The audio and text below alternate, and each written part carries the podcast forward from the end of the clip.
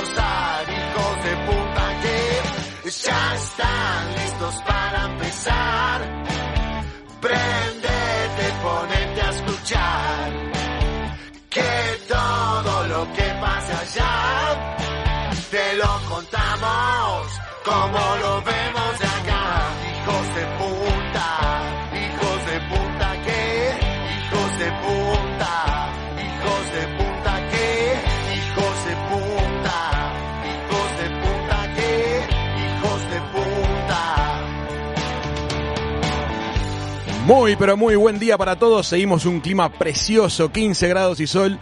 Ya llegaron las damas a la mesa. Estamos arrancando la tarde de Punta del Este. Mi nombre es Raúl Coe y les doy la bienvenida el miércoles en Hijos de Punta.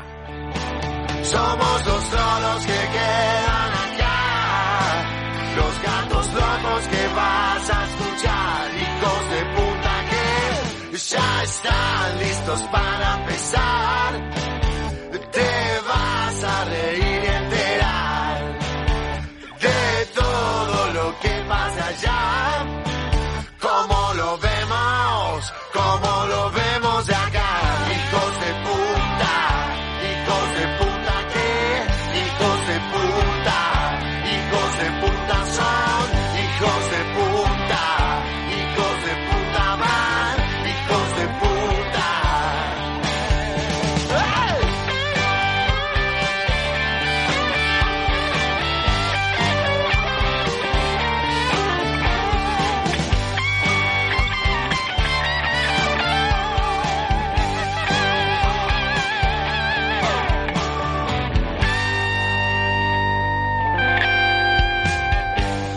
17 programas llevamos de Hijos de Punta desde Punta del Este y venimos a cada programa con un entusiasmo brutal, pero hoy me parece que los niveles de entusiasmo están por el techo. Si hay un día que creo que le vas a dar todo, es hoy, Manu. ¿Cómo estás? ¡Ay, Dios mío! ¡Qué nervio, por favor! ¿Me agarrarás para el pánico escénico? No creo. No sé, hoy medité doble por las dudas. Así estoy en paz. Y también lloré escuchando un par de cuentos que después les vamos a contar. Me parece muy, emocionante. pero muy bien. A ver qué nos cuenta la niña más fotogénica. ¿Cómo estás, chiquitúa? Buenos días, qué emoción, hasta la memoria tengo fotogénica. ¿Se La acuerdan memoria esa, fotogénica. Esa gran frase que salió de esta mesa. Bueno, les cuento que WhatsApp está que explota. Hoy tenemos una audiencia muy grande debido a, obviamente, a nosotros tres, ¿no? Por supuesto. Queremos Eso creer primero. eso. Obvio. Sin duda. Bueno, muy bien. Un día radiante del estudio de Radio Viva. Hoy vamos a hacer un Hijos de Punta distinto. Vamos a tratar de que esté lleno de emociones para que ustedes disfruten mucho el, el inicio de la tarde. ¿Qué vamos a tener hoy? Bueno, vamos a estar conversando con un genio de las letras hispanoamericanas, un autor que ha recuperado la magia de la narración oral. Hoy, en Hijos de Punta, tendremos el placer de recibir a Hernán Casiari. Muy bien amigos, como todos los días de esta semana, hoy vamos a estar este, entregando otra deliciosa botella de vino. Hoy tenemos un Sauvignon Blanc de Santa Julia, Mendoza, y Mica les va a contar qué tienen que hacer para ganárselo. Primero tienen que subir, porque hoy como tenemos un gran invitado, tenemos regalo con chapa. Es un vino más un sticker. Así que tienen que subir una, un sticker de hijos de punta, obviamente, ¿no? No va a ser un sticker del vino. No todavía. Tienen que subir una foto a sus propios stories de Instagram eh, creativamente mostrándonos dónde pegarían el sticker de hijos de punta. Ah, muy bien, linda La idea. foto más creativa la vamos a elegir nosotros y se va a publicar en nuestro Instagram. No se olviden de etiquetarnos arroba hijos de punta 967 para que podamos enterarnos de su foto y su espacio O creativo. sea, ¿dónde pegarían el sticker de hijos de punta? Sería el, el- Exactamente. el late Para motif. tomarse el vino. Muy bien. Tiene que ser lugares permitidos. Lugares permitidos. Sí, No vayan a mostrar nada que no se pueda mostrar. porque No, le yo- van a hacer público. Sí, si no, si, si- si muestran algo que no se puede, ponemos una florcita. Como viste las Claro. fotos que le sacan a los perros, O esas panza cintitas arriba y les ponen una flor Sí. en el pitito. Hacemos algo así. También es muy de modelo la, la- la- la florcita en el, en el pecho. Sí, Ah, el corazón sí, sí. Extrañando el verano. Extrañando el- el verano. En el pezón. Bueno, tenemos el son, tenemos este, las cosas trascendentes, ¿no? Eh, hoy es el día del apple pie de manzana, Qué por ejemplo. Qué increíble. Eso es un dato. Pero van a ver que cuando desarrollemos este tema van a surgir cosas interesantes. La torta de manzana es el postre nacional en Inglaterra y en Estados Unidos. Es por eso que cada 13 de mayo se lo celebra. Se habla de que John Chapman, con ap- apodado Apple Seed, semilla de, manzana, fue quien trajo las semillas de manzana desde Europa hacia los Estados Unidos. De hecho, no había semillas de manzana en los Estados Unidos, vinieron desde Europa y él había nacido un 13 de mayo. La primera receta del pastel de manzana de la que hay copia manuscrita fue escrita por el monje de la abadía de San Patricio, escuchen bien en el año, 1381, 60 Opa. años antes de que se inventara la imprenta. Claro. Se la considera un símbolo de la tradición y la copia está guardada en la imponente biblioteca del Trinity College en Dublín, que aprovecho a decirles que la visitamos y es impresionante. Inolvidable. La versión francesa de la torta de manzana, la tarte tatin, se sirvió y estrenó como postre en una fastuosa cena a fines de 1620 en el palacio del cardenal Richelieu, primer ministro de Luis XIII. Richelieu sospechaba que en esa cena podían apuñalarlo. No te puedo creer. Exactamente. Y le encargó a su maestro cuchillero los primeros cuchillos de punta redondeada, que se volvieron los cuchillos tradicionales de toda la cocina francesa. En la tartatán las manzanas van caramelizadas en manteca y azúcar y quedan vistas. La masa va solo debajo de ellas. Les dedico una torta de manzana en su día a Lady, a Juan y a Frank, que están cumpliendo años un 13 de marzo, igual que John Chapman. Gracias, John, por traer las manzanas. Por traer las manzanas para América, exactamente. Ayer hubo mucha actividad en, en WhatsApp y en redes sociales a raíz de que fue el día de los dulces. Sí. Nos escribieron nos de todo. mandaron unas fotos que madre mía. Sí, todos nos querían romper las dietas, porque decían, estamos preparando esto, ayer comimos esto, mañana vamos a comer esto, unas fotos que eran de morirse. El Trinity College, que decías vos, Beba, es una visita maravillosa cuando se pueda viajar y alguno vaya a Irlanda. Van a ir seguramente a la calle de los pubs y van a tomar y van a hacer noche porque es muy divertido. Pero este, no dejen de visitar a poquitas cuadras de la zona de los pubs el Trinity College porque la biblioteca es uno de los lugares más asombrosos que se puedan imaginar. Si ahora googlean en sus casas este Library of the Trinity College, se van a, se van a morir de lo que es el lugar. Aparte, súper tema para justo que viene Casiari, ¿no? Porque Es verdad. ¿Le gustará esa, bibli- esa biblioteca? Se volvería loco. Se- se- tal, vez la, tal vez la conozca, pero es un gran tip para quienes este, planifiquen un, un viaje a Irlanda. Torta de manzana, entonces. ¿Cómo la consumen? Con helado. Yo no la consumo. Ah, vos, Beba no la consume. No, pero Con te el- acepto el tecito o el café. Esto, ¿verdad? Que acompaña. ¿Vos cómo, la, cómo te gusta? Con helado de crema. Con helado de crema. Sí, Es la crema también. Esa es la tradicional americana, con Qué helado. rico. Y tibia. Y tibiecita. Se come tibia. Y con canela. Sí. Y con canela. Los británicos, en vez de usar este helado, le ponen lo que le llaman la crema agria. ¿En serio? ¿Y Sí. qué tiene la crema? Es La crema agria es, eh, es crema doble, Sí. como que se corta con limón y lleva sal. Y queda muy rica. Queda es, rica, es no como me un imagino. chantilly, pero es distinto porque al tener limón y sal te da como Claro. un touch distinto. Por eso se llama la crema agria. Es, va con mucha de la, de la repostería británica, la Qué crema agria. rico. A mí me gusta la cascarita que se le hace arriba a la... ¿Será lo mismo que el Apple Crumble? ¿Están seguros? No. Porque yo creo que no. Ah, Yo No es estoy lo mismo. confundiendo. Apple crumble es otra. Apple Crumble es otra cosa, debe ser otro día, Manu. Seguro que hay un día del Apple crumble. claro. Seguro que hay un día. El, el- el apple pie es la, típica, es la típica eh, tortita, viste que en los dibujitos animados eh, se ponía a enfriar en el En antepecho de la ventana, y se la robaba el oso. Por claro. eso te iba a preguntar si lo de los cuchillos redondos era por esas marquitas que tiene siempre como en los dibujitos, ¿no? El cuchillo redondo era para que no te apuñalearan. No digas que no, no sabes. Estados Unidos y Hay Francia. que preguntarle a la señora del dibujito. Es verdad, tenés razón. Tenés toda la razón del mundo. Bueno, entonces creo que no comí nunca. Eh, ¿Ese no lo probaste No. nunca?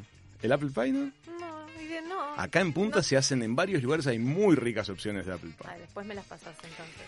Bueno, muy bien, estamos en el 96.7 en la costa este, en el 96.3 en la costa oeste del Uruguay. Y todos los amigos de Montevideo y los de los países vecinos y los del mundo entero nos escuchan por streaming a través de www.radiovivafm.uy. Y además de escucharnos por streaming, también participan en el WhatsApp de la radio donde estoy yo para leerlos al 098-967-967 y del resto del mundo 00598-98-967-967.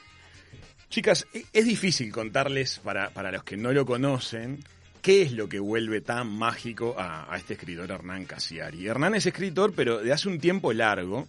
Además de escribir, se acostumbró a leer en voz alta y a narrar. Entonces, escucharlo este, es como si un amigo te contara un cuento.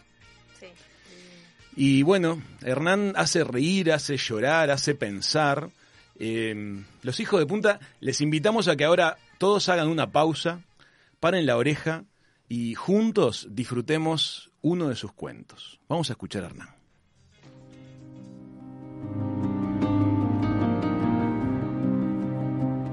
Yo estaba a punto de cumplir 12 años y mi tía Ingrid, una tía muy culta, me regaló dos bolsas llenas de libros de su adolescencia porque se tenía que mudar. Yo nunca le pregunté bien por qué me regaló a mí esos libros en vez de donarlos a una biblioteca o quemarlos. Eran más de 50 libros y mi mamá los metió en el baúl del auto. Estaban en dos bolsas negras de consorcio, grandotas. Pero entonces llegó mi abuelo Marcos, mi temible abuelo Marcos, el papá de mi mamá, y sin que se lo pidiera nadie, sacó los libros del baúl y los desparramó arriba de una mesa, como si fueran pomelos, miró los títulos de los libros, las ilustraciones de las portadas, y empezó a decidir qué libros eran para mí y qué libros no. Mi abuelo Marcos era un tipo muy gordo y muy violento, y todos en la familia le tenían mucho miedo. Nunca se reía, y cuando se reía era una risa que daba miedo, porque hacía el ruido de la risa, pero no se le movía la cara. Se reía.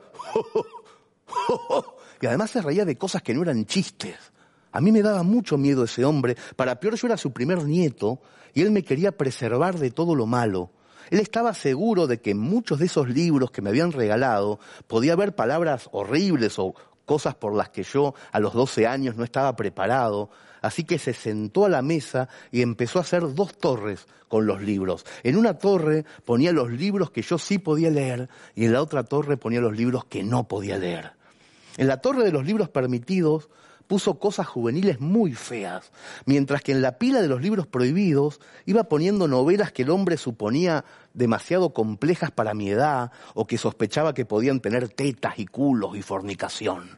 Después metió cada una de las torres en las dos bolsas gigantes, les hizo un nudo a cada bolsa y le dijo a mi mamá que me diera los libros permitidos y que escondiera de mi vista la segunda bolsa.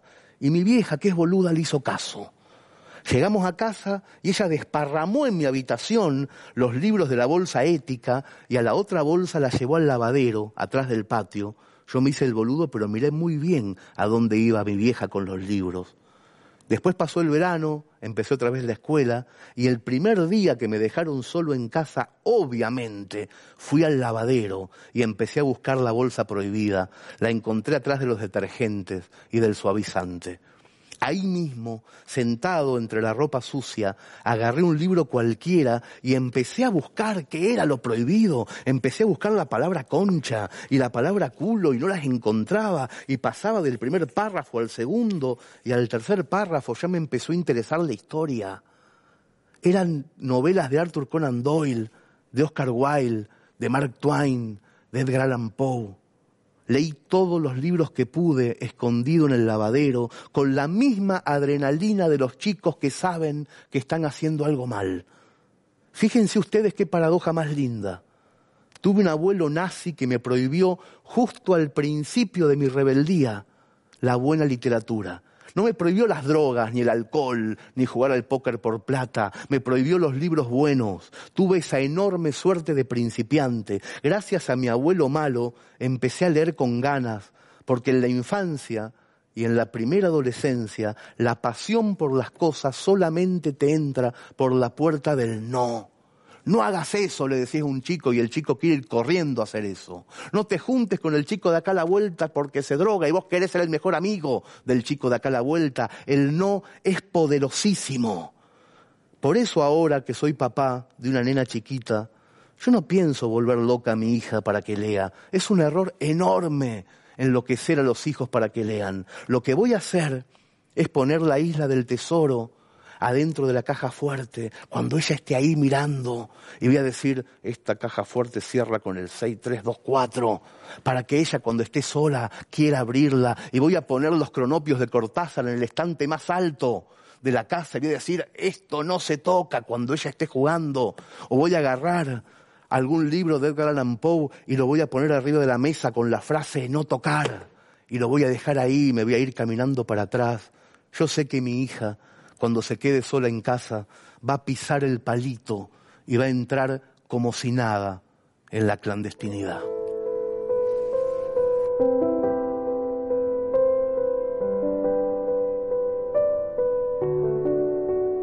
Toda la fuerza de Stevie Wonder, firmado, sellado y enviado. Qué potencia que tiene esa banda, los vientos, la batería, es un sonido alucinante.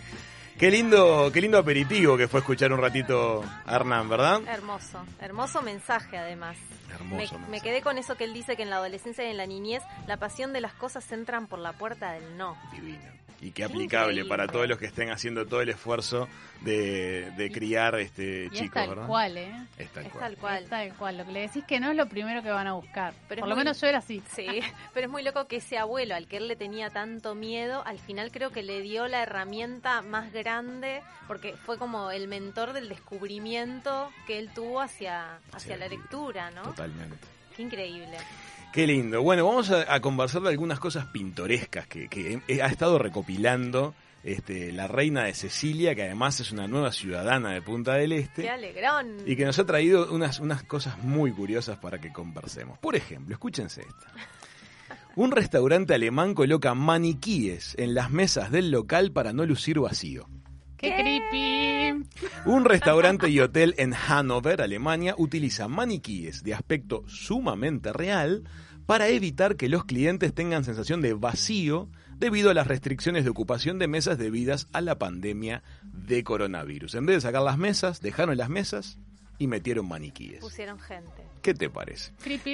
El objetivo es dar a los clientes tema de qué hablar, sin duda que lo deben lograr, brindar la sensación de que no están solos y hacer el ambiente más acogedor para hacer la situación más sociable. De hecho, los maniquíes han recibido incluso nombres. ¿Qué te parece? Nah. Otto, Llena. No puedo creerlo. Igual Ah, se no. confirma la teoría que tenía una jefa mía de un local de ropa que siempre me decía, la gente atrae gente. Es así. Eso es cierto. Eso es cierto y es verdad porque cuando uno lo vive, por ejemplo, salís a pasear y ves un cafecito lindo, siempre te fijas si hay alguien adentro. Importa. Nunca te metes a un lugar donde no hay nadie. Entonces, qué importante. Yo creo que antes lo hacían con amigos, mucha gente, como Sí, vení, tomate un familia. café, claro. La familia sentada en primera fila. Entonces ves que hay gente y te animás. Sí, Si se rompe que el no hay hielo. nadie, sí, tal cual. Pero lo del maniquí, confieso que me parece un poco border. Estu- estos días estuve yendo a, a restaurantes que han tenido que retirar las mesas, de acorde al distanciamiento, y es cierto que los salones con las mesas retiradas a veces lucen un poco vacíos y se genera como un eco, cambia un poquito la vibra. Sería interesante ver cómo queda un local que tuviera maniquíes, porque le puedes poner onda, ¿no? Le deben haber vestido lindo, deben estar bien puestos, debe estar bien hecho. Yo me acuerdo, me hace acordar a una fiesta de Halloween, ¿te acordás? ¿Cuál? Que conseguí por Mercado Libre dos, dos no, tres maniquíes de cartón, no de los de plástico, sino de cartón. Sí. Era una familia, hombre, mujer y un niño. Sí. Todos pintados de negro los maniquíes, no sé por qué. Los compré porque eran para la fiesta de Halloween y los pusimos parados solitos en el medio de la pista de Ah, baile. Entonces la fiesta llena de gente, todo oscuro, y de golpe te encontrabas con un maniquí negro. Parado y paradito. Sí, sí, fue, era terrible. Lo peor no era eso, sino que después terminó la fiesta, la gente se fue, era en nuestra casa la fiesta. Quedaron guardados en un depósito donde estaban, la, no sé, el, el agua caliente, las calderas. Sí. Cuando se rompió el agua caliente, No. sí, Fue el técnico. el técnico casi se infarta. abre la puerta del placar de caldera, se encuentra los espíritus esos. No. Casi La muere. familia, sí. Fue mundial. Fue Pero mundial. lo tienen que pagar como nuevo, pobre hombre. No, no sabes, quedó colgado del techo. Aparte era un lugar oscuro, fue mundial.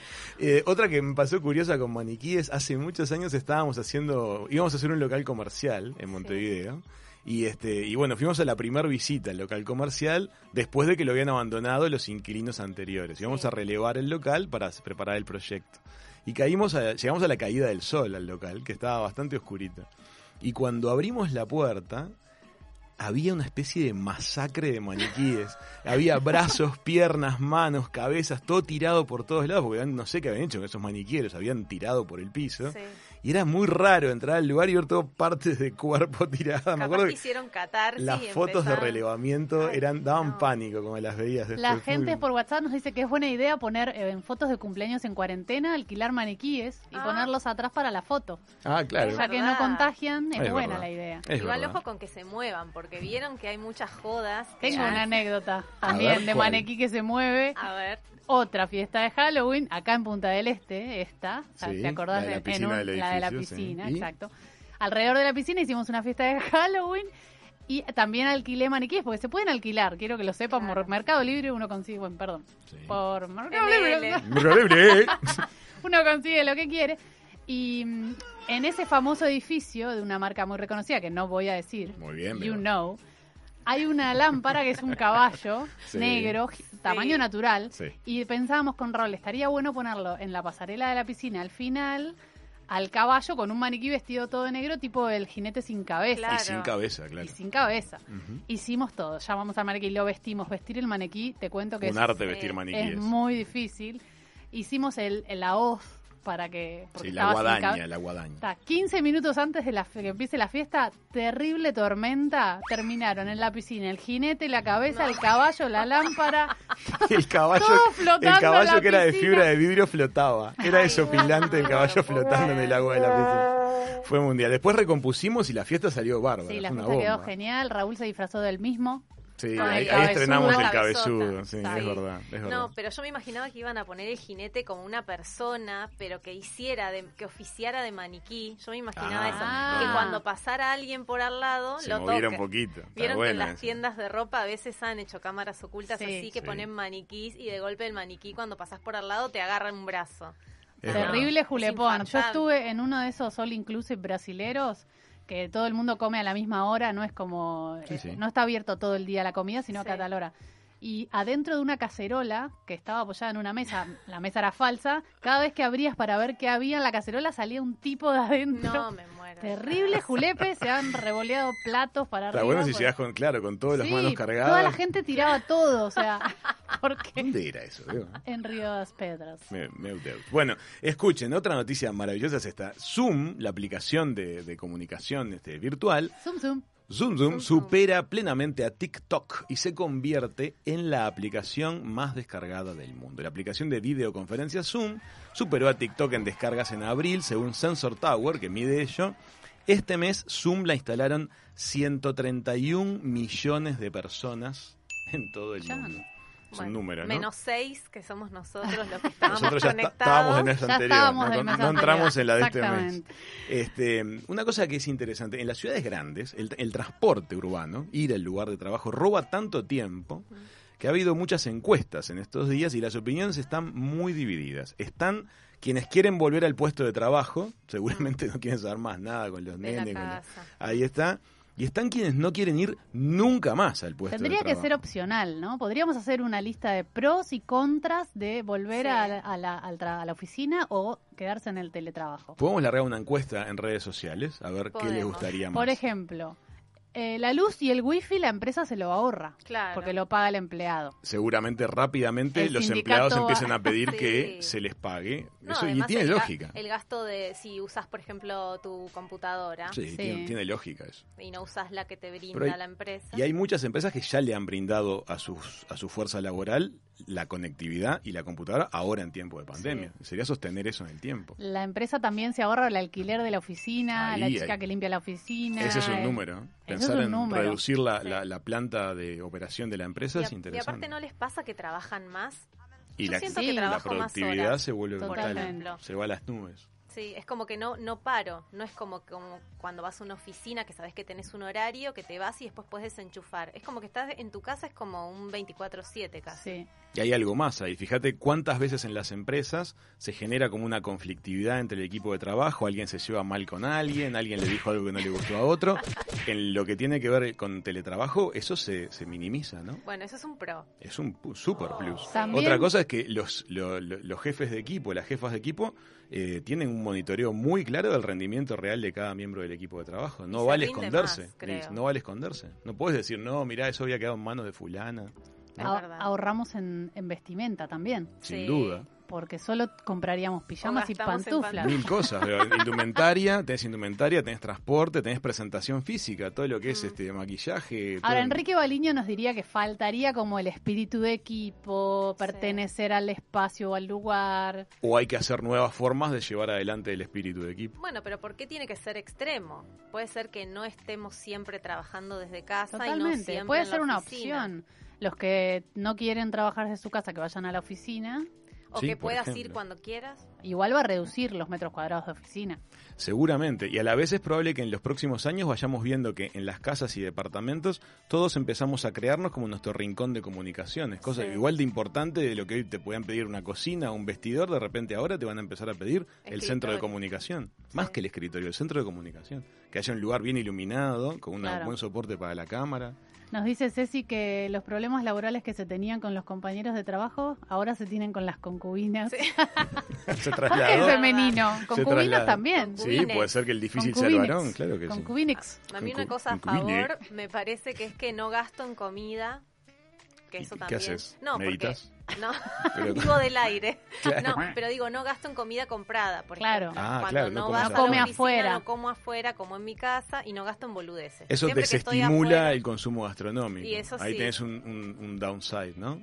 Bueno, pero se pueden generar por ahí como convenios. Bueno, o pero también tenés la contraprestación, la contraprestación no, la con- el con- contrapuesto a eso. Contracara. Estás- bueno, ponele. Estás todo el día en tu casa Sí. trabajando y a la cena que vas a querer salir. Ah, muy bueno lo Ah, que dice Entonces vas Beba. a querer salir a Eso lo decía Rifkin Ahí en no El fin del trabajo. Esa es la puerta del no. Está muy Claro. bien, la puerta del no. Rifkin en su libro El fin del trabajo de fines de los 70 decía que cuando la gente trabaje desde las casas, la industria del entretenimiento fuera de las casas se va a activar porque la gente va a querer salir. Va a querer salir, es Puede verdad. ser interesante. Ahora, por ejemplo, estamos en casas y queremos salir. Sí. Entonces me parece que eso puede ser algo que se vuelva Raúl normal. mira a la puerta y se le cae el lagrimón todos los días. Yo creo que vos debes ser de las Yo soy mías. feliz. Estamos o sea, chochas. yo no quiero que termine la cuarentena. Es más, quiero que sea obligatoria. Escuchen una cosa, ¿han caído en la tentación de tiktokear? Sí, Eh, claro. sí, pero no lo hice. ¿No lo hiciste todavía? No, no, no, porque después vi los videos de Cristina Pérez, la, la que, que es periodista de Telefe. Ah, no Ah, lo vi sí. Y se me pasó automáticamente las ganas que tenía de Mirá, tener TikTok. no No, lo vi no, ese no, todavía. muy. Y lo vi a Germán Pavlovsky que dijo, lo conocen a Germán Sí, sí, a Pavlovsky, Germán es un periodista sí. deportivo conocido de Argentina, que él dijo algo muy interesante, que es que el TikTok es digno en un rango, o sea, no, no tienes que tener entre 30 y 60 años porque ahí estás como en población de riesgo del ridículo. o sea, si tenés Totalmente. menos, para mí es una gran verdad. Es una buena máxima. Si tenés menos de 30 estás bien porque estás como en una edad, bueno, joven, tenés todo en, tu lu- en su lugar, medio que no te importa el ridículo. Entre los 30 y los 60, alarma. Beba hizo un TikTok de sorpresa. Yo estaba trabajando, preparando un guion para el programa y Lo de habíamos repente, subido a de Instagram. repente entra vestida con el mono de aislación y, y con la máscara y me entró haciendo el, el TikTok. Yo casi me muero. Yacaré, Fue yacaré. Pero claro, es verdad, estaba toda disfrazada, no sabía ni quién era. Claro. Che, ¿escucharon hablar del dios del caos? Yo lo idolatro. ¿Por qué? No sé, me gustó el nombre. ¿Qué es el dios del caos? El dios del caos es un asteroide que se está acercando a la Tierra. La NASA lo, lo apodó así, lo bautizaron 99942 Apophis. Que Esos en nombres griego- tipo Elon Musk. Totalmente, que en griego significa dios del caos. Ok. Eh, se está acercando, como les digo, a, nuestra, a la Tierra. Va a pasar muy cerca, pero no tanto. Eh, cuando lo descubrieron en el 2004, dijeron que iba a pasar en el 2029. ¿Y se adelantó? se adelantó un poco, sí, es Ah, mira. prematuro. O sea, era lo único que nos faltaba. ¿Estamos en riesgo o no? ¿Cuál es la situación? Mm, no estamos en riesgo. Pero algunos satélites puede que estén en riesgo. Ah, claro, satélites que están en órbita, o sea, va a pasar cerca, cerca. Va a pasar a 31.000 kilómetros, Ajá. que no, está, no, no es tanto en el espacio, pero es bastante. ¿Se acuerdan la película Gravedad de Cuarón, ganadora del Oscar?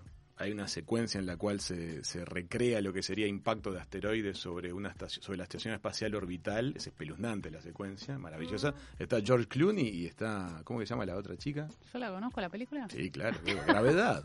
Ah, Gravedad, Y Sandra Bullock. Sandra Bullock, ahí está. Y George, tremenda secuencia, muy bien filmada. Muy bien filmada. Bueno, no es para que tengamos miedos, el asteroide tiene 340 metros de, de ancho, no es nada comparado con el último que pasó que tenía 4 kilómetros, no sé si se acuerdan, pero acuerdo. pasó mucho más lejos. Y bueno, va a pasar en cualquier momento. Estaremos Bueno, atentos entonces. Está, está explotando WhatsApp acerca de comentarios con el cuento de Hernán que escuchamos en el bloque anterior. Están pidiendo más.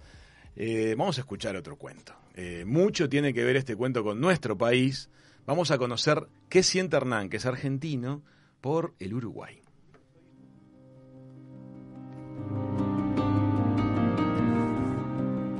Desde chico descubrí que soy un uruguayo atrapado en el cuerpo de un argentino. Ya de chiquito pensaba, vivía y sentía como uruguayo, por más que tratara de ocultarlo, sobre todo por el qué dirán. Mi mamá se dio cuenta una tarde que me vio tomando mate con la silla al revés. Y después yo me iba al baño y miraba fascinado un mapa enorme de Uruguay y pronunciaba en voz alta los nombres de los lugares en donde me hubiera gustado nacer. Durazno, Canelones, 33. Mi vieja golpeaba la puerta del baño y me gritaba, Hernán, ¿qué estás haciendo tanto tiempo ahí adentro? Y yo plegaba el mapa, rojo de vergüenza, y tiraba la cadena para disimular, pero escuchaba que ella le decía a mi papá en voz baja, tu hijo está otra vez metido en el baño con un mapa de Uruguay. Roberto, tenés que hacer algo. En el colegio, cuando todos cantaban el himno, yo cambiaba en secreto algunos versos. Oíd mortales el grito sagrado, Uruguay, Uruguay, Uruguay, decía yo. Y con el tiempo, en vez de achicarse, la necesidad de ser uruguayo crecía en mi pecho. Una vez estaba con mi familia en Mar del Plata y me lo crucé a Eduardo D'Angelo por la calle, era mi ídolo, el de Comicolor. Era más ídolo que Spalter y que Almada. Eduardo D'Angelo era un dios para mí, que podía hacer todas las voces del mundo. Y lo vi pasar y no me animé a pedirle un autógrafo porque me pareció ilegal molestar a un uruguayo. En una época de mi juventud incluso aprendí a ponerme el termo en el sobaco y cebar con la misma mano. Y en otra época salía con el mate a la calle para que la gente me viera y dijera, ahí va un uruguayo. Después por fin empecé a viajar y conocí uruguayos en persona. Nunca conocí a un uruguayo malo o cancherito o pretencioso. Incluso los muertos, los que nunca toqué, Quiroga, Felisberto, Onetti. A veces cuando un uruguayo me quiere hacer enojar y me dice que Gardel no es argentino, que nació del otro lado del río de la Plata, yo para mis adentros pienso, a mí me pasa lo mismo. La milonga de Borges me pone la piel de gallina. Hace un rato la busqué en internet para agregarla a este texto y me volvió a conmover. Dice, hombro a hombro, pecho a pecho, cuántas veces combatimos, cuántas veces nos corrieron, cuántas veces los corrimos. Milonga para que el tiempo vaya borrando fronteras, por algo tienen los mismos colores las dos banderas.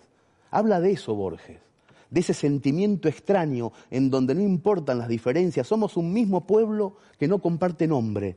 Yo me siento partido al medio, pero muchas veces más de aquel lado que de este.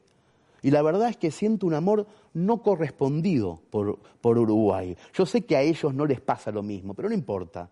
Un poco los entiendo porque soy de provincia, es muy choto tener a tanto porteño cerca, no es fácil. Pero cada vez que hay un mundial, por ejemplo, y Argentina se queda fuera antes de tiempo, saber que Uruguay sigue adentro es un consuelo hermoso. La celeste es mi rueda de auxilio cuando pinchamos en un mundial, porque en el fondo yo sé que ellos son como nosotros, pero sin los defectos. Estamos hechos del mismo barro, esa es la diferencia entre ser hermanos de sangre o solamente un país limítrofe. Yo ya tengo un país limítrofe a la derecha del mapa, del otro lado, y es suficiente, pero a la izquierda, del lado del corazón, tengo a unos hermanos del alma. A este texto yo lo escribí en 2005 y de verdad, juro, me pasé 40 años sin saber por qué yo tenía ese sentimiento, hasta que en diciembre del 2015, estando en Montevideo, tuve un infarto y me salvaron una pareja de montevideanos y la salud pública del Uruguay. Y entonces supe supe que lo que a mí me pasaba de chico no venía de atrás, no venía del pasado. Supe que lo que a mí me pasaba venía del futuro. Algo me decía cuando yo era chico, vos vas a nacer de nuevo una tarde de domingo y va a ser en Montevideo. Hace unos años, todavía vivíamos en Buenos Aires con Beba y un día nos, nos embotellamos en el tránsito. Estaba gris y hacía mucho calor. No se entendía bien por qué estaba todo trancado. Y había muchos que tocaban bocina y, puteaban. Había uno al lado mío que gritaba con un brazo afuera y estaba rojo. Y yo pensaba, estos tipos parecen dragones, están todos rojos y, escupiendo fuego. En eso empezó a hablar Cassiari en la radio. Y muchos lo escuchaban, pararon las bocinas, subieron los vidrios. Al rato miré al que estaba al lado y el tipo estaba llorando. Y después se me puso borroso porque yo también estaba llorando. Hoy le vamos a dar la bienvenida a un domador de dragones, Hernán Casiari, está con nosotros en Hijos de Punta. ¿Cómo estás, Hernán? ¿Qué tal? ¿Cómo andás? Muy bien, muy bien, una alegría que estés acá. ¿Me escuchan bien? Sí. Perfecto.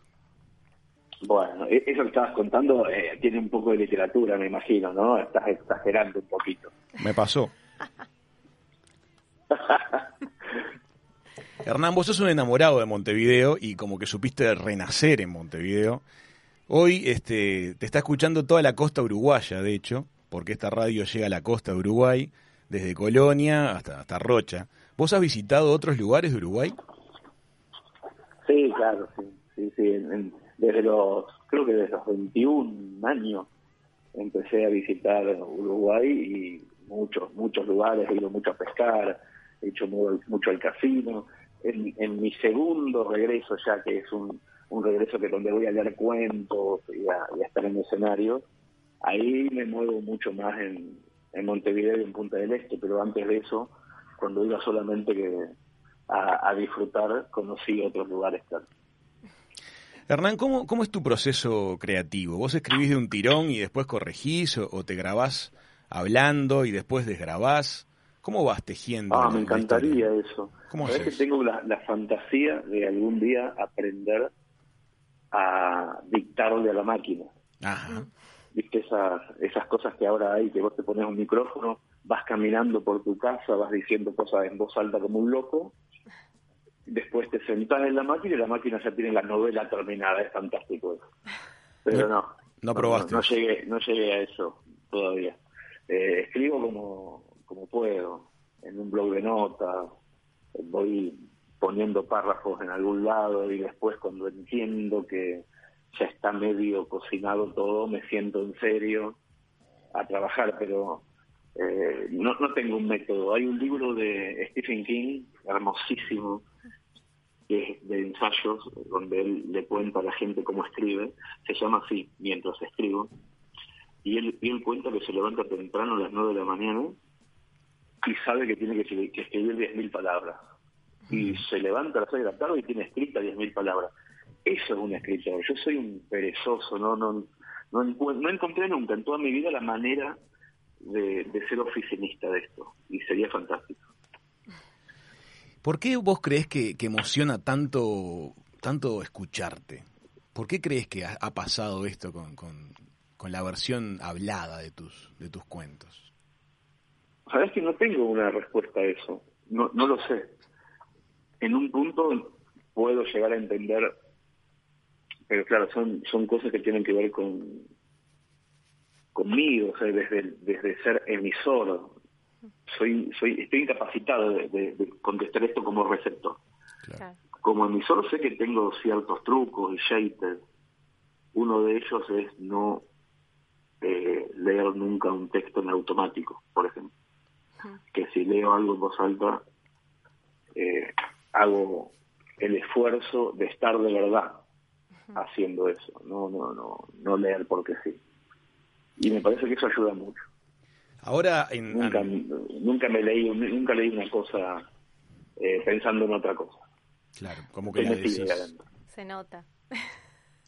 Ahora creaste como un espectáculo muy creativo, que es el streaming con delivery, asociado a una plataforma de pedidos de comida. Cuatro horas antes del show llega el ticket para hacer el pedido de comida y diez minutos antes del show el acceso al show virtual. Vos empezás puntual Sí, y la gente interactúa. Y funciona, y funciona bárbaro, además. ¿Y te imaginas que eso va a seguir después de la pandemia, ese formato tan creativo que armaron? ¿Te parece que se va a volver un nuevo estándar de espectáculo?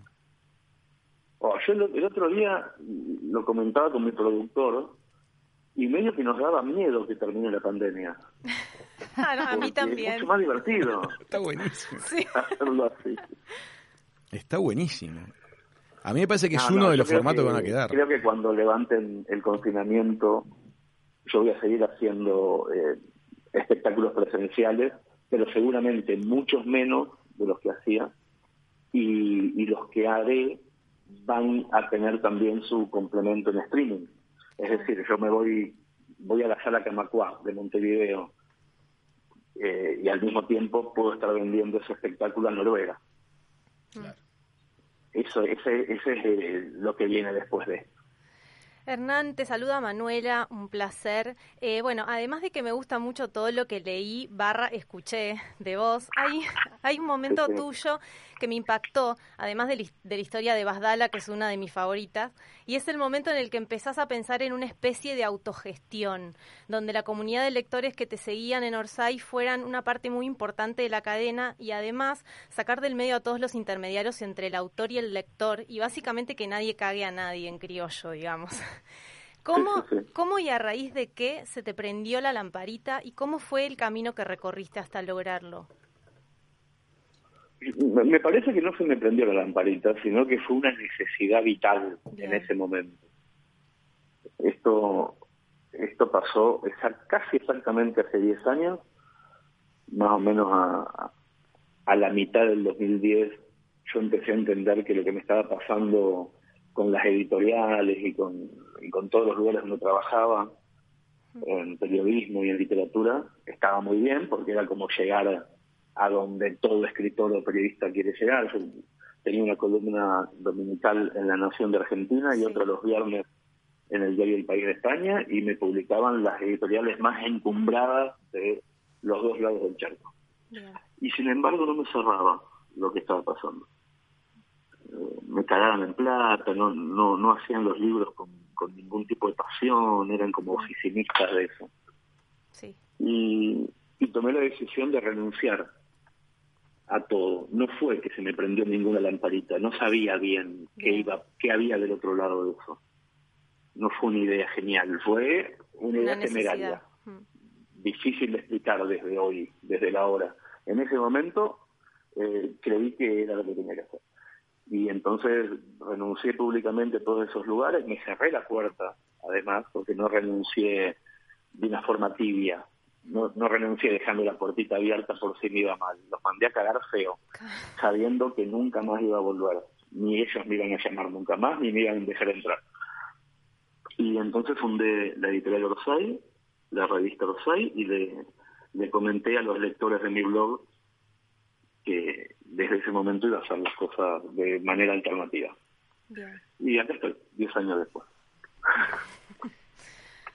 Hernán, te vamos a proponer este un juego. Mira, vamos a imaginarnos juntos un teatro precioso. Eh, ¿Conoces el Solís de Montevideo? Por supuesto que sí, claro. O dale, imagínate el Solís. Imagínate que toda la platea del Solís son uruguayos. Todos los balcones del Solís son argentinos. Ok, Y algunos palcos, inclusive a los costados, hay españoles. bien. Esa es la audiencia de nuestro programa. Nos escuchan mucho acá en Uruguay, nos escuchan mucho en Argentina. Y por una curiosa conexión que tenemos con una de las panelistas tan queridas de la mesa, nos escuchan un montón Ajá. en España. Entonces, bueno, estás ahí.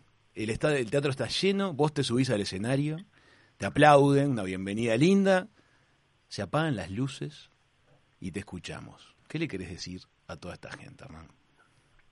Pa- para empezar, si hay solamente personas de, de esos tres lugares, eh, comentarles que es muy difícil sentirme más en familia que con esos tres grupos. Son, son posiblemente los tres lugares que más conozco del mundo, por diferentes razones, porque, porque nací en uno, porque resucité en el otro y porque viví 15 años en el tercero.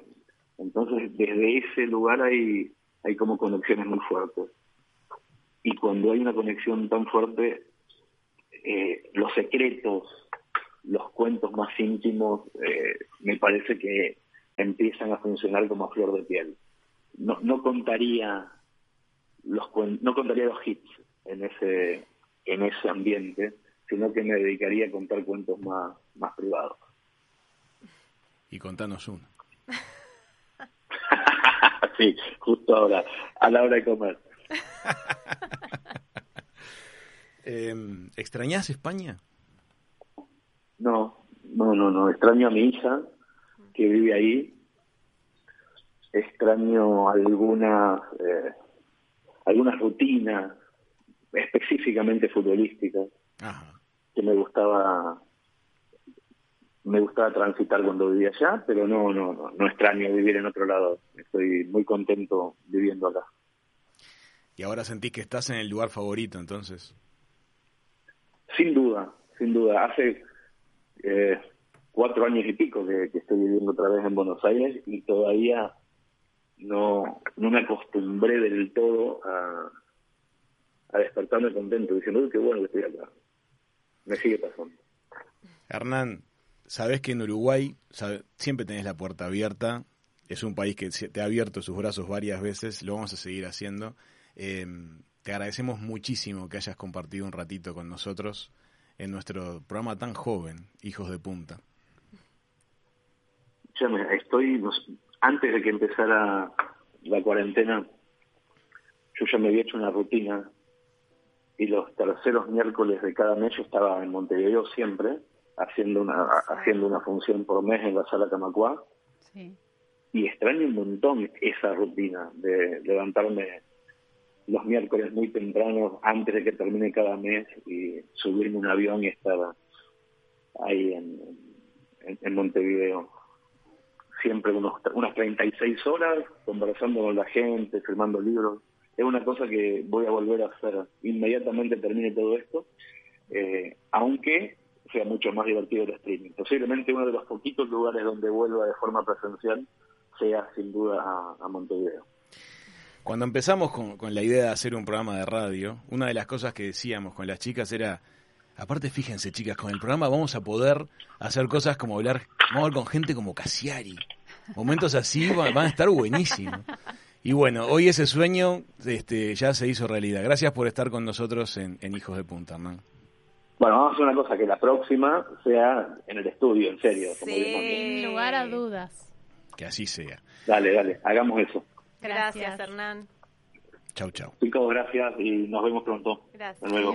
Tuvo con nosotros Hernán Casiari por primera vez en la mesa de Hijos de Punta. ¿Qué les pareció la charla con Hernán, chicas? Impresionante. Emocionante. Es un encanto. Sí. Yo me quedé pensando con eso que dijo de que no sabe por qué eh, la gente se emociona más leyendo que, eh, perdón, escuchando que leyendo.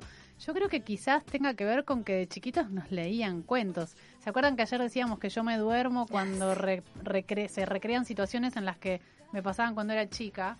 Me parece que viene un poco por ese lado, ¿no? Como que nos llega más a la fibra emocional porque conectamos con esa situación de que te cuenten un cuento literal. Hay momentos que cuando él está narrando se emociona y cuando eso le pasa a él es como que por espejo te, saltan las lágrimas. Se contagia. Bueno, le cuento a la gente que en la página de hernancasiari.com, por ejemplo, está la preventa de la revista Orsay número 6, que a mí me encanta, que la compras por adelantado y te la mandan a cualquier parte del mundo, así que está muy bueno y puedes conseguir los libros ahí también, por si la gente quiere más leer que escuchar, aunque también ahora por internet lo logramos. Cuéntenme lo del streaming, porque yo no sabía eso del streaming con delivery, capaz que la gente no lo sabe. Está bueno, vamos a contarle. Es un formato que armaron junto con, con la gente de una empresa de, pedidos a domicilio. ya. ya. Y este, entonces unas, vos te suscribís, eh, te pagás, y entonces un, cuatro horas antes de que es una hora pactada, es los sábados de noche, a vos te llega un voucher este, digital para canjearlo, se lo entregas al delivery por la comida. Tenés plata a favor de comida. Entonces te llega la comida del delivery a través de la empresa de pedidos. Y 10 minutos antes de la hora pactada, te llega un código de acceso para que entres por streaming. Entonces vos, el concepto es que cenás lo que hayas solicitado a la vez que ves en tu televisión Qué a Hernán lindo. contando cuentos. Qué lindo. Streaming con delivery es una idea muy creativa y nueva, ¿no? Sí. Me encanta esa gente Es que propone cosas nuevas. es una adaptación linda y muy parecida a la que están haciendo organizadores de fiestas. Ajá. Por ejemplo, cumpleaños, como no sé, en Argentina sobre todo, que están cuarenteneados obligatoriamente. eh, vos organizás, por ejemplo, Manu, tu cumpleaños. O Sí. ahora Raúl, viene el de Raúl. Una empresa le lleva a todos los invitados a su casa una cajita con, no sé, un pedazo de torta, la comida, etcétera, algo, un juego, y todos participan en un cumpleaños, cumpleaños con algo que él, que te diga, una común. cajita, claro, que todos tienen. Está buena Está la idea. está bueno, sí, son cosas creativas que han surgido a raíz de, de pandemia y están buenísimas. Si quieren profundizar un poquito en el tema de los cuentos de Hernán Casiari, eh, les sugerimos que entren en- YouTube, hay cientos, este, pongan Hernán Casiari SC, eh, Cuentos para Soñar, que era, es el ciclo que él hace hace mucho tiempo en, en Telefe, en Argentina, son cuentitos de 4 o 5 minutos, realmente maravillosos. Y también les recomendamos las, las participaciones que ha hecho en las charlas TEDx, que hay muchas en YouTube y que están hechas para ser difundidas. Son realmente joyitas. Así Sí. que los invitamos a que, a que vayan por ese lado. También los invitamos a que nos sigan en Instagram, arroba hijos de punta 967 y que contagien ese, ese Instagram a sus amigos, que les digan a todos que nos sigan y que nos escriban, como nos están escribiendo un montón de personas al WhatsApp de la radio 098-967-967. Nos dicen que impresionante el invitado que tuvimos, pero lo mejor fue el programa. ¿Están encantados? Sí, les encanta. ¡Vamos! Vamos, Vamos bueno, arriba. hablando de esto que, que decíamos de formatos creativos, eh, hay una nota periodística súper linda, la reinvención del espectáculo tras la pandemia, los nuevos formatos. Miren esto. El proceso de transformación digital llegó a la fuerza al negocio del entretenimiento. Nunca el teatro tuvo tantos espectadores como en estas semanas, ni los artistas populares tantos espectadores como se logran online. Este, el, el sector va a estar cambiando este, luego del periodo de, de distancia social. Por ejemplo, la plataforma argentina de teatro On Demand, que creció más del 200% en época de cuarentena, ha reproducido 150.000 horas de streaming de teatro en abril. Qué locura. 150.000 horas de reproducción de teatro. Todo el mundo dice que la experiencia es buena, pero se preguntan cómo monetizar.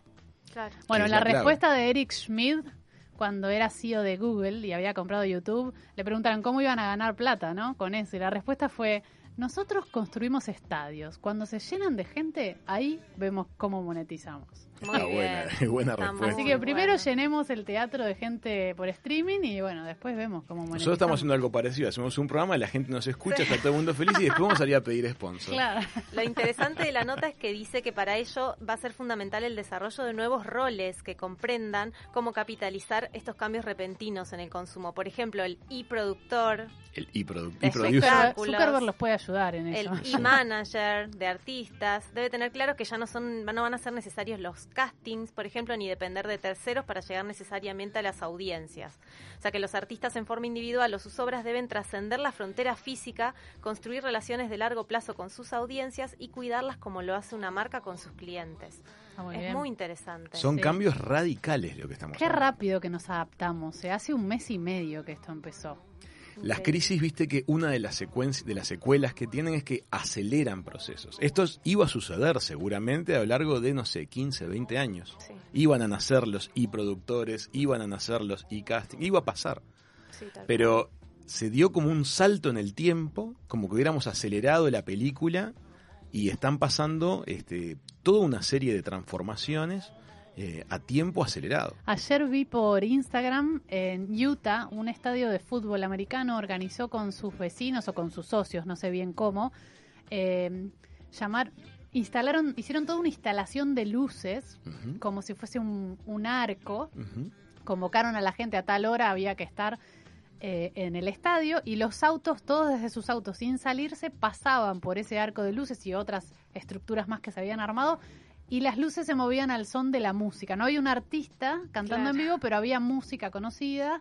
Entonces era como una experiencia, ¿no? Como un show nuevo desde tu auto, con tu familia, tu tapabocas, eh, luz y sonido. Un Como los de visual, claro. Sí. Como los de las pirámides de Egipto Sí. o las de las, los colosos de Abu Pero aparte Simbel. de visual, que ahí en los colosos y en las pirámides vos estás en tu asientito mirando fijo, acá te estás moviendo con el auto. Entonces Claro. es como. Hay otra O sea, perspectiva. permitían del que la show. gente entrara como en caravana, en claro, autos, a iban un recorrer auto, el un interior. auto atrás del otro y pasaban por todas las, las las experiencias. experiencias o las esculturas de luces que se habían armado. Ahí vienen cosas nuevas. ¿Te das cuenta qué Sí. campo creativo brutal que hay ahí? Bueno, una, estamos- una cosa sí, nueva. Estamos ¿no? viviendo un momento histórico porque es desde la tragedia, entre comillas, que aparte es global. Es Ujú. como reinventarse y empezar a ver qué posibilidades hay de mantener cierta parte de la normalidad de antes, convertirla en algo nuevo. ¿no? Como en una nueva experiencia. Y, y esto de, de- de lo que pasa con el teatro es re loco porque yo pensaba cómo va a ser la, in- la industria de la ficción, por ejemplo, eh, para crear contenidos nuevos en esta nueva normalidad. Porque la ficción es como mucho del, de tocarse o de de, estar ahí. o de transmitir sentimientos. Y justo ayer escuchaba a Nacha Guevara en un programa de televisión que ella decía como que no se imaginaba cómo podía ser porque recrear una ficción con tapabocas o con distanciamiento social cuando el teatro es un arte que transmite ciertas cosas de los vínculos humanos, por ejemplo, como que lo veía como una cosa que lo veía como una posibilidad de pensarlo. Es un ¿no? desafío. Es un desafío a ver cómo grande. pero la verdad que digamos la ficción lo está sufriendo un poco La, ahora. la ficción tradicional sin duda empieza a quedarse con un montón de herramientas que, que le faltan. Pero también se abren puertas Nuevas. enormes. Para toda la gente creativa hay que ponerse a inventar. Miren qué, qué creativa una, un comentario que acaba de llegar por WhatsApp. A ver. Dice, ¿y si la pandemia fuera al revés? ¿Qué pasaría si fuera virtual la pandemia y por 40 días no se pudiera usar tecnología? Qué interesante. En vez de no poder salir de tu casa y no tener contacto social, no tener contacto tecnológico. Y sí, contacto físico. Claro. Interesante, ¿no? Y querríamos tener contacto tecnológico. No, lloraríamos por el celular, está, está totalmente. muy bueno el planteo. O sea, recuperar, Y no es difícil, porque básicamente si nos dejan sin luz, lo logran. sí. Todo lo tecnológico depende de la luz. Sí, pero ya es muy, mucho más extremo. Ya se refiere a lo comunicacional, ¿verdad? O a toda la A tecnología. todo. Toda la tecnología, heladera, microondas. Ah, y ya no, Y no me estaríamos conecto con en la, la paleolítica. Estaríamos en la naturaleza, creo que estaríamos todos afuera, playa. en la playa, Sí, te paseando. morís de frío. Mirá que la vida, con, la vida bueno, contemporánea. el fueguito, la estufa leña. Sí, mi amor, hay que cortar los árboles, acarrear la leña, disolver el agua, no creas. Mira que la vida moderna tiene toda una cuestión de No, sofisticación. pero no hablo de la vida moderna, la tecnología. El teléfono es parte de la vida La moderna. comunicación es una Pero historia. estoy hablando del teléfono de línea, es Sí. parte de la vida moderna. Llamás al leñero le decís, señor, quiero leña. O sea, no hay que salir a cortar al- árboles. Claro. Eh, está muy bien. Buena esa, no la había pensado. ¿Qué Bueno. pensarán las pantuflas, no? Y los pijamas. Escuchen esto, ya nadie compra pantalones, pero la venta de pijamas se ha disparado. El Sí, coronavirus ha cambiado drásticamente la manera en que las personas compran, lo que ha provocado importantes ofertas para algunos productos y fuertes incrementos de precio en otros. Compras en línea se dispararon el mes pasado, no es una sorpresa, las personas no quieren salir de casa para comprar en la pandemia.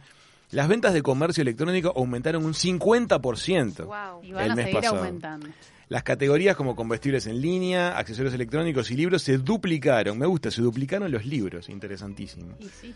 Eh, alcohol, equipos para la creación de audio también experimentaron gran auge en comercio electrónico, señala Adobe Analytics. ¿Qué te parece? O sea, me gusta que hayan aumentado los consumos de productos Hoy abre sus culturales. puertas eh, una tienda online nueva que no, voy, no, no voy a decir qué vende, pero vende indumentaria. Indumentaria. Eh, no, no Vos voy a sos de decir la comprar por internet, Yo soy de sí, soy. porque los productos de bastante. papelería vienen muchos del extranjero. Casi todos son importados, acá no se consiguen, entonces soy mucho de comprar. Hay por tiendas que tienen en Uruguay también, ¿eh?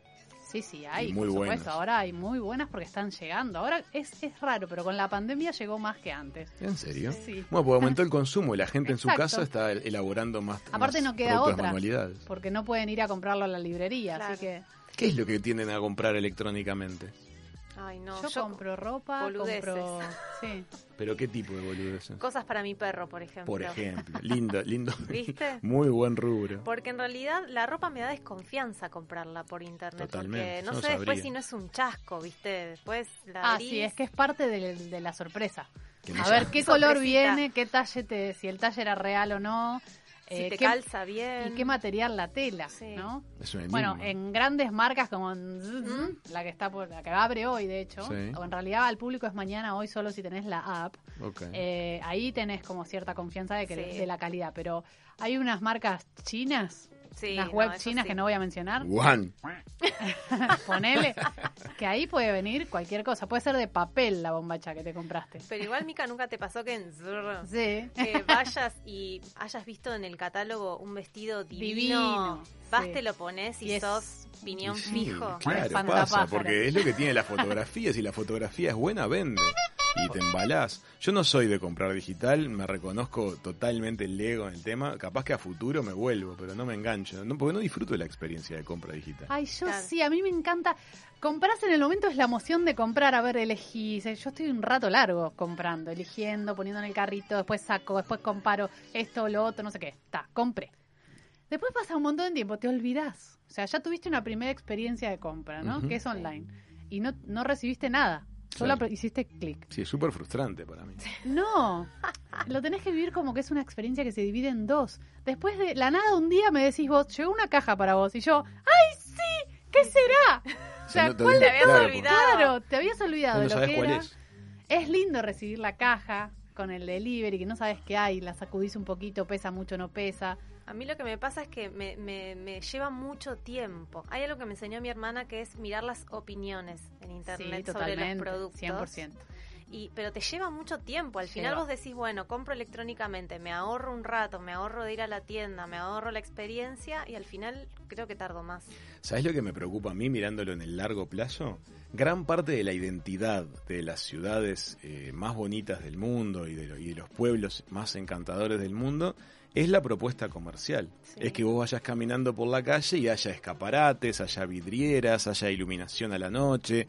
Es decir, eso hace al tejido urbano y si se vuelve lo habitual al 100% de la compra online en el mediano plazo, me pregunto qué va a pasar con Yo- esas zonas yo comerciales creo de la Y ciudad. con no- puestos de trabajo. Creo que no Claro. tenemos que ser tan extremistas, chiquilines. O sea, el celular no anuló el teléfono de línea. Puede haber opciones para todos, ¿no? Puede haber gente que no quiera salir de su casa y va a comprar online y a- para ellos me gustaría que la oferta sea de todo, no solo de ropa, que haya de todo para comprar. Y va a haber otra como vos, que sos más social, que disfrutas de, De la arquitectura, del solcito en la cara, de la experiencia, que vas a ir un... Aparte cuando cuando vas de, bueno, ahora no nos vamos de viaje, pero cuando vamos de viaje no compras online, compras en las tiendas, te llevas souvenirs, recuerdos. Va a haber para las dos. Me parece que para mí está bien que haya opciones para todos. Ok. Me parece bien. Me gustó. ¿Por Bueno. qué no? Si vos no lo usás, ¿qué te molesta? No, yo no digo que me moleste, lo que digo es que me pregunto, No, no, pero no era un palo. O sea, me pregunto qué va a suceder con las zonas de las ciudades que son tan disfrutables y que la magia se la da a su van- propuesta van comercial. a seguir teniéndola. Porque vos vas a ser un usuario de eso, ¿o no? Tal vez el formato de comercio que requiera escaparate y que sobreviva al mundo del comercio electrónico sea el que tenga justamente una experiencia de, de- de- de visita encantadora. Hay tiendas que es un deleite Ay, entrar, yo que sé, entrar a... vidrieras. Claro, Una ¿viste? librería. ¡Ay, qué lindo! O en esos pueblitos de Alemania que de repente entras y tienen los artículos decorativos de Navidad, Sí, o esas sí. tiendas de los pueblos ingleses que tienen las vajillas artesanales. Entrar a esos comercios es un deleite. Ahora, a la hora de uno planificar a qué, qué comercio abro, capaz que hay que ver en el mediano plazo para dó- dónde va el futuro. Una papelería. Y además va a pasar papelería va a ser siempre lindo entrar. por lo ejemplo. mismo que nos contó ayer Violeta, que también había problemas con la gente mayor, que no se sabe manejar bien con la tecnología, entonces también creo que va tiene que haber locales Claro, para Sí. todos. negocios. Pero por un tiempo, porque cuando generacionalmente eso se vaya corriendo, o sea, cuando nosotros Claro. seamos ancianos, la realidad es que ya vamos a saber manejarnos Vamos a digitalmente. ser unos cracks. Y nos vamos a dar maña. Seguramente va a haber nueva tecnología que nos va a ir costando a su vez. Pero la, la que hoy domináramos, ya la vamos a seguir dominando. Es verdad, tenés razón. Por ejemplo, la vez pasada cuando estábamos haciendo turismo en Islandia, y una cosa que te llama la atención es que el islandés es un idioma incomprensible Mm. y muy difícil de aprender para todo el mundo.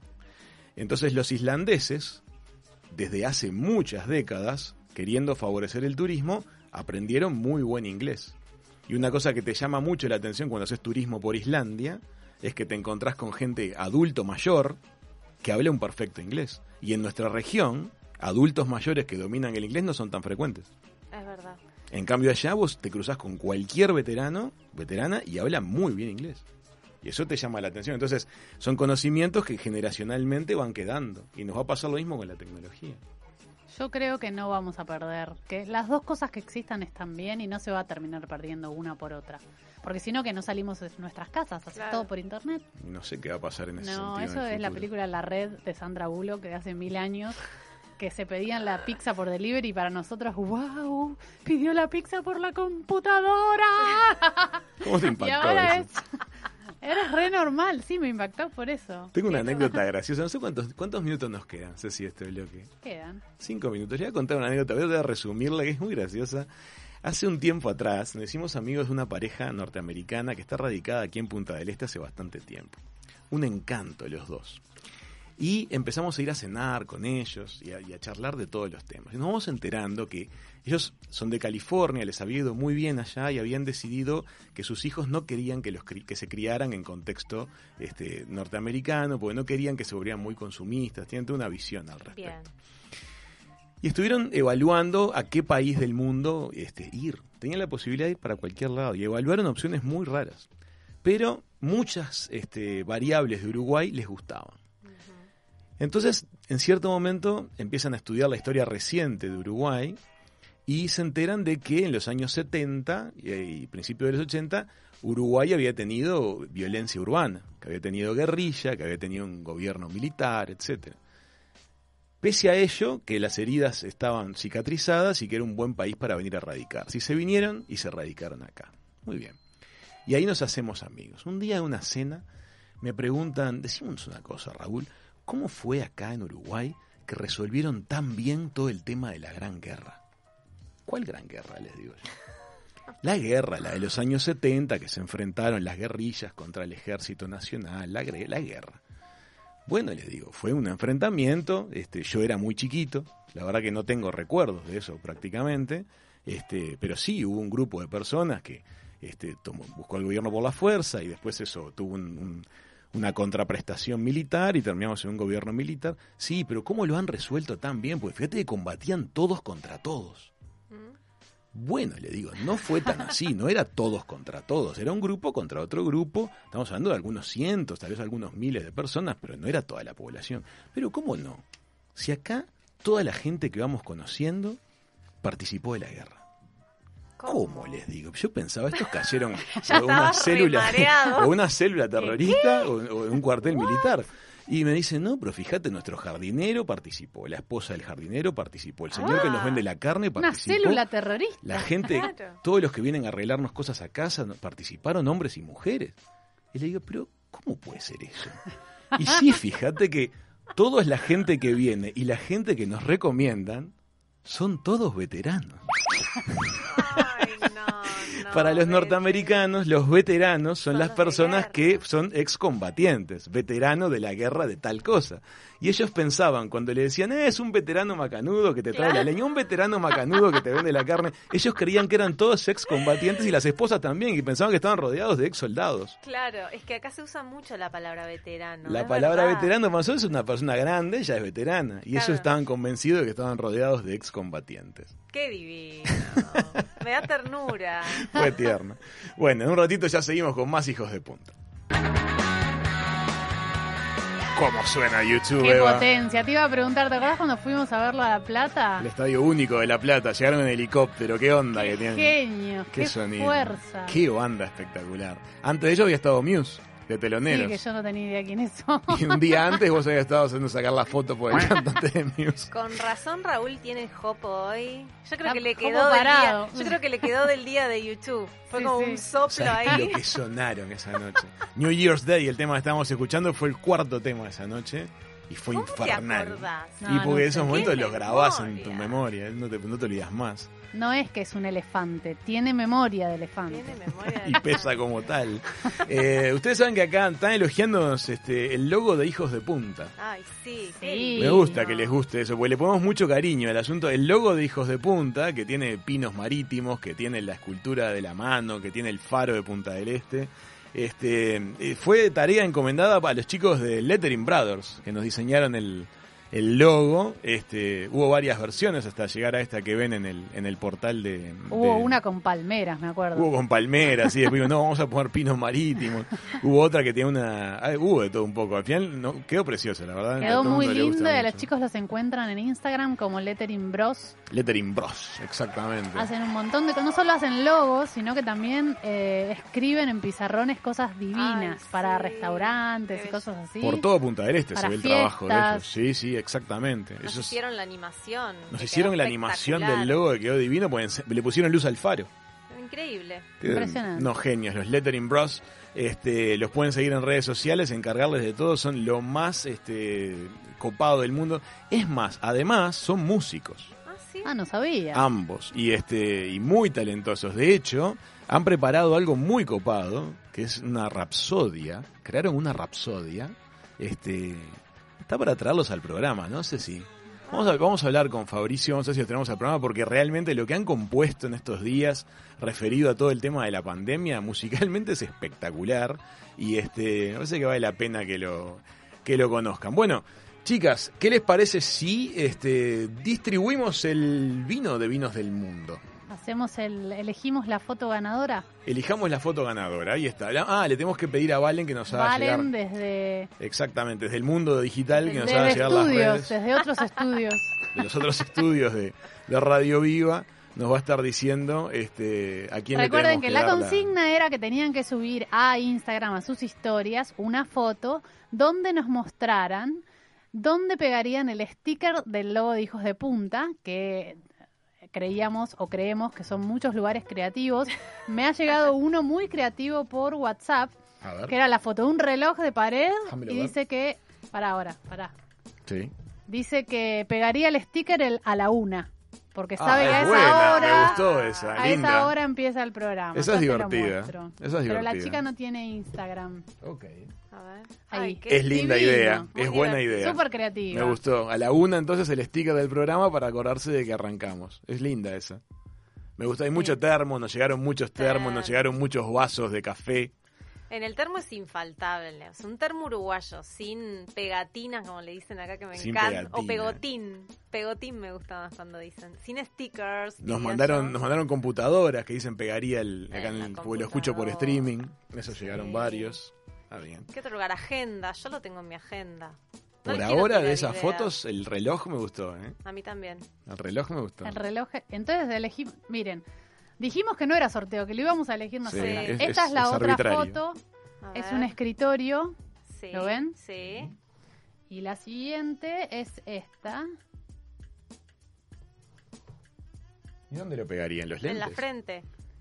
Como un tercer ojo. Sí. Es en creativa, pero es efímera. bueno, estas son las que seleccionó Valentina de todas las fotos que le, que le llegaron. Me parece, chicas, vamos a votar. Bueno, dale. Vamos a votar. Beba, ¿cuál votas?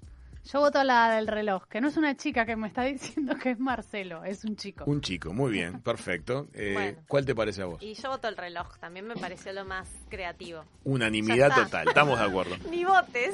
Marcelo, sí, es verdad, soy minoría. Marcelo se ganó el vino. Marcelo se llevó el Santa Julia. Vamos a ver cuáles son las descripciones del, del Santa Julia. Esta vez es un vino Sauvignon Blanc, reflejos acerados, notas a pomelo rosado qué y a césped recién cortado. No. Fresco y vivaz. Marcelo, te lo recomendamos con pastas con frutos del mar. ¿Qué te parece? Pastas con frutos del mar y el Sauvignon Blanc eh, de Santa Julia Mendoza. Entonces, muy bien, yo creo que este ha sido un placer que Marcelo se gane porque le puso cabeza al, este, a la selección, así que es el momento de que nos pongamos todos de pie porque Ay, entra no. la entra No la me sinfónica. digas. Sí, sí, no sí. me pongo nerviosa. Si vos te pones nerviosa.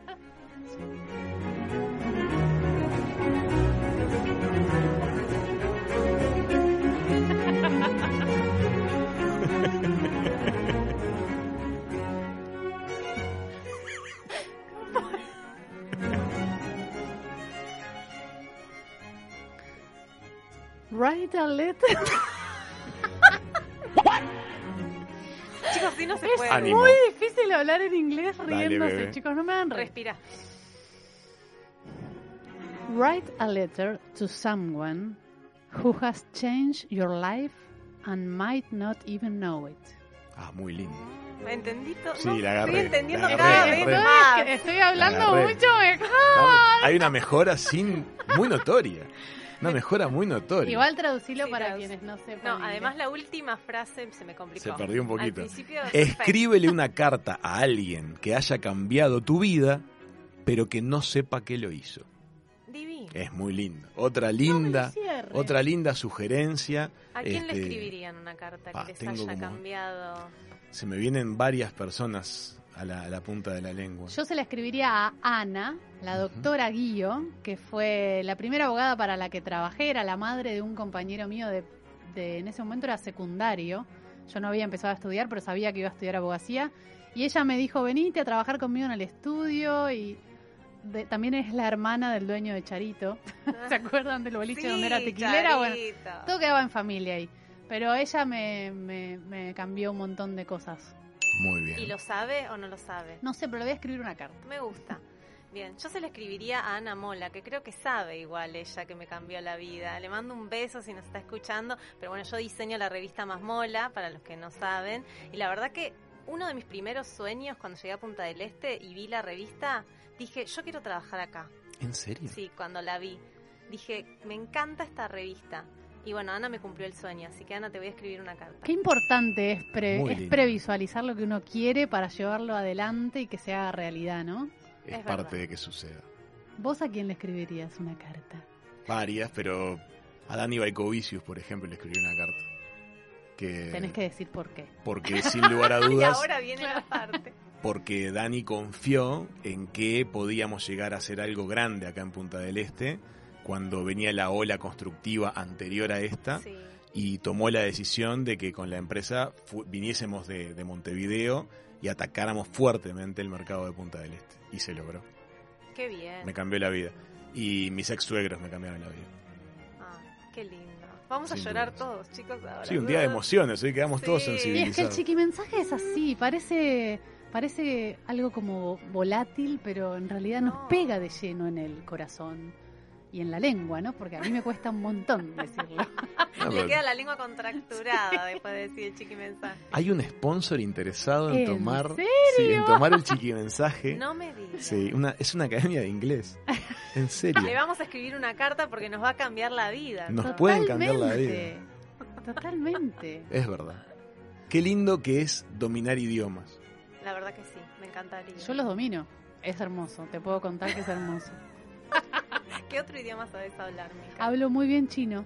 Mirá, ¿En serio? Sí, ¿Cómo las- algún día si quieres. decinos algo, Beba. Saludanos o de- describinos el vino, por Hola. ejemplo. Bueno, ¿Cómo es el vino de hoy, Mica? Santa Julia. De Mendoza, Argentina. Muy bien. ¿Se acuerdan que esto lo hacía, cómo era que se llamaba la... Juana Molina. Juana Molina, Molina. personaje ¿Cómo la desopilante. queremos a Juana? Juana Molina no hace más este teatro, ¿no? Se dedicó a la música. Se dedicó a la música. música. Sí. Se dedicó a la música. Tuve la suerte de, de verlo, de verla en Fundación Achugarri. Ajá. Eh, hubo un festival en un momento que había food trucks, que todavía no era track to car, pero eran food trucks. Y tuve suerte porque la verdad que es tan grande el, el lugar que, que fue maravilloso verla. Y la verdad que es muy rara la música que hace. Sí. Ah, no sí. es Parece, para es un poco cualquiera. fibibus- fibibuceística. ¿no? Ah, como Phoebe Buffet. Vamos a... Ese es un idioma específico. Pero- Phoebe Buffet de Friends es lo que Exacto. quisiste decir ahí va. Ahí va. Toda Sí. la audiencia sí. me entiende. Smelly Cat. Ahora sí. Muy bien. Eh, pero es muy, muy interesante, la verdad. Si pueden escuchar, sí. No se pierdan lo que sea que suceda en la Fundación Achugarri. Ay, es sí. maravilloso desde hace años. Acceso libre, una maravilla del lugar y el aporte cultural, en particular del artista este, Alejandro Achugarri, al decidir, eh, pudiendo haberlo hecho en cualquier parte del mundo, crear una fundación aquí en Uruguay, enseñar gratuitamente a trabajar el mármol y a generar esculturas, este, es algo que por siempre eh, hay que estar agradecido. Esa gente que le ha sumado y le suma al país en todos sentidos. Muy agradecidos con la Fundación Achugarri, que mil veces nos ha permitido ver atardeceres, disfrutar Ah, de eventos, de conferencias, y siempre con las puertas abiertas. Se vienen cosas muy grandes en la Fundación Achugarri, se empieza a desarrollar la obra del nuevo museo con proyecto de Carlos Ott. Se viene algo muy, pero muy maravilloso en la Fundación Achugarri Divinos apenas pase la... ¿No podemos hacer autocine ahí? Es un No gran lugar entrar para autocine. pero no se puede entrar con el auto. Y una adaptación vial. un poco el jardín, ¿no? Sí, pero es una adaptación vial, Beba, se puede hacer. Aprovechando que hoy tenemos mucha audiencia, porque vino Hernán Casiari a la mesa, aunque vino virtualmente, capaz podemos tirar a ver si la audiencia responde y si les gustaría que también les haga un segmento en chino. Ah, claro. Lo puedo preparar. Si me, si me preparo, puedo. Vamos a hacer lecturas en distintos idiomas. ¿Qué les parece? Qué. Vamos a hablar francés, hablamos en italiano, les hacemos lecturas en distintos idiomas. ¿Qué te parece? Yo hablo chino e inglés nada más. Chino e inglés. En portugués es muy graciosa también. Ha habido No grandes experiencias de Beba en territorio brasileño dando En, mensajes espa- en portu- portuñol. Sí. Pero eso hablamos todos. Escuchen, eh, acompañen sus mejores momentos, esos momentos que los... Te como- salió de locutor total. Acompañen sus mejores momentos. Acompañen sus mejores momentos con la playlist de Hijos de Punta en Spotify. Además, en Spotify y YouTube encuentran los podcasts de Hijos de Punta con todos los programas y actualización diaria. Si les gustó el programa de hoy o el de ayer, los pueden decir, mirá, mirá lo que hicieron estos chicos hoy a la tarde. Bueno, y súmense y recomienden nuestro súper activo Instagram, arroba hijos de punta 967, para enterarse de todo lo que va pasando en el programa, participar de las encuestas que son un fuego, me encantan, hacer comunidad y conversar con nosotros. Estamos teniendo, gracias a la participación de Valen, encuestas muy inmediatas y activas. Gracias, Valen. Así que no se pierdan pasar por Instagram, arroba hijos de punta 967. Gracias, Mati, desde la operación musical Genio. Gracias, Ceci, por tu producción impecable. Valen, gracias, chicos, por haberme hecho brillar. Bueno, hasta mañana. A todos y a todas, recuerden, mediten, tomen agua y vibren súper, súper, súper, súper alto. Ya termina Hijos de Punta por hoy, nos vamos a encontrar mañana a la una, tápense la naricita y la boquita, sigamos metiendo fuerza, levantando Uruguay, benditos sean los Hijos de Punta. Hasta mañana.